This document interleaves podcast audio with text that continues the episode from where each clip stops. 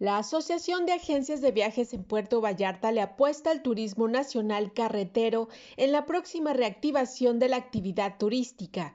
En opinión de Francisco Beltrán Carvajal, presidente de la AMAP, es importante motivar a los turistas cuando vuelvan a viajar y ofrecerles tarifas competitivas, por lo que existe una estrategia en conjunto con algunos hoteleros. Escuchemos buscando la forma de que los turistas, de que la gente, que la gente vuelva a vernos a nosotros. Eh, gracias a Dios, como destino turístico, tenemos buena imagen.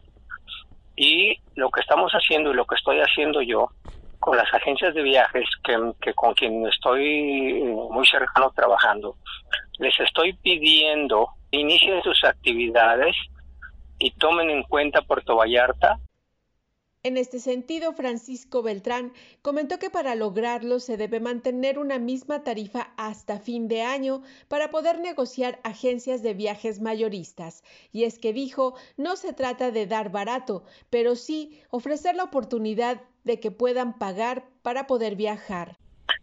Pero son agencias que tienen vehículos, que tienen desde camiones, camionetas y todo, y que es lo que necesitamos ahorita echar mano de ellos porque no sabemos qué va a pasar con las líneas aéreas y, y la gente pues necesita comprar no barato, pero sí económico para que empiece a viajar. Finalmente expuso que ayer envió un escrito a algunos hoteleros que están en condiciones de trabajar con agencias mayoristas que mueven turistas desde El Paso, Ciudad Juárez, Monterrey, Guadalajara, Morelia, Estado de México y Guanajuato, y que lo hacen por carretera dicho a los hoteleros, ¿sabes qué? Ya olvídate de tu tarifa de, julio y agosto, no va a haber julio y agosto.